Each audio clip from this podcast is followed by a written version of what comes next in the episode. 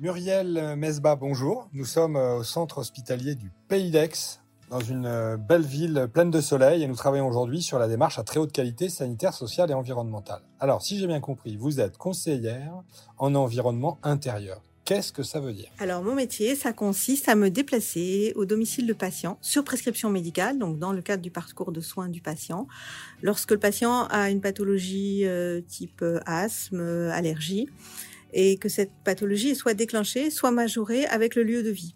Et donc, mon travail consiste à me déplacer au domicile, voir ce qui se passe et donner tous les conseils, faire des mesures et, puis donner tous les conseils nécessaires pour euh, supprimer les sources euh, soit de polluants, soit d'allergènes qu'on peut trouver au domicile. Alors, il faut une prescription médicale. Je suis à la maison, euh, je, je touche, j'ai l'impression de pas être bien dans mon environnement intérieur. Concrètement, je fais comment? Alors, concrètement, et comme s'il s'agit d'une démarche dans le cadre de la prise en charge médicale, il faut effectivement aller voir son pneumologue, son allergologue, son ORL, etc selon la pathologie qu'on a, faire un bilan avec lui, voir effectivement si la pathologie, elle peut avoir une origine environnementale. Et dans ce cas-là, il euh, il fait une prescription, euh, comme on fait une prescription pour un médicament, mais là, le médicament, c'est moi. Et donc, je me déplace euh, au domicile avec cette prescription. Le patient m'appelle et on prend rendez-vous. Question basique, qu'est-ce que ça me coûte en tant que citoyen, cotisant, contribuable, patient potentiel? Alors aujourd'hui, les conseillers en environnement intérieur euh, euh travaillent sur euh, avec des financements particuliers parce que c'est quand même relativement cher, hein, relativement coûteux. Il y a beaucoup de temps, il y a de l'analyse, il y a du déplacement. Donc c'est pris en charge en général par les, agences régionales de santé, hein, ce qui est le cas, mais aussi par euh, euh des mutuelles, la mutualité française pour certains de mes collègues. voilà. Mais normalement, effectivement, il n'y a pas de, de, coût parce que ça serait vraiment prohibitif par rapport au montant et et donc euh, le patient, a priori, s'il a le sésame de la prescription médicale euh, de, son médecin, il n'y a pas de souci, c'est pris en charge. Par contre, c'est un investissement très rentable pour un État. C'est-à-dire que si on fait de la prévention, si on évite les maladies, derrière, on a moins de dépenses. Donc en effet, ça devrait être logique. Vous êtes très nombreux en France, vous êtes partout. C'est tellement intéressant qu'on pourrait imaginer que vous allez vous multiplier dans les mois à venir. Alors, il y a beaucoup d'études effectivement qui ont montré qu'il y avait un impact positif. Euh, moi, j'ai fait j'ai fait des petites études rétrospectives sur mon travail. Effectivement, on voit qu'il y a à peu près 70% des patients qui ont vu leur état de santé s'améliorer nettement après mon passage. Donc, c'est pas négligeable. Ça veut dire moins d'absentéisme, moins de consultations, moins d'hospitalisation, moins de consommation médicamenteuse.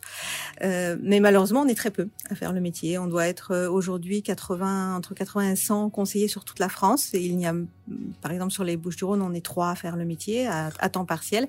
Et puis il y a des, lieux, des, départements entiers qui ne sont pas couverts. Moi, je pense aux 04 et aux 05, euh, Hautes-Alpes et Alpes de Haute-Provence, euh, qui aujourd'hui ne sont pas couverts. Parfait. On voit comme de nombreux sujets de santé environnementale, on peut dire que c'est largement perfectible. C'est bien, le chantier est ouvert. Encore une question.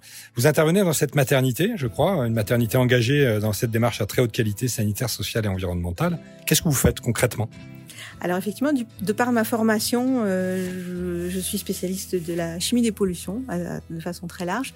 Et du coup, il y a, depuis quelques années, j'interviens, je fais un, un, atelier à destination des futures mamans euh, de la maternité de l'hôpital d'Aix-en-Provence. Et ce, cet atelier s'intitule Accueillir bébé dans un environnement sain. Donc l'objectif, c'est de, de, passer un peu en revue toutes les expositions qu'on a au domicile, hein, sans avoir forcément de pathologie. Mais tout le monde a des expositions. Ça va des produits ménagers, des cosmétiques euh, des produits de bricolage, parce que souvent, quand on a un petit qui arrive, on va refaire la chambre et voilà, on, veut qu'il arrive dans, dans, des bonnes conditions. Et puis aujourd'hui, euh, les mamans sont bombardées d'allégations, de conseils en tout genre, voilà, et souvent elles s'y retrouvent plus les mamans et les papas, hein, et ils se retrouvent plus et ils savent plus à quel sens vouer, si je peux me permettre cette expression. Et du coup, cet atelier, il permet de fixer les choses, de repartir avec euh, des grandes lignes bien claires, en particulier sur l'aération, mais aussi comment identifier un produit qui peut être dangereux, quel choix faire par rapport aux cosmétiques de bébé, etc., etc.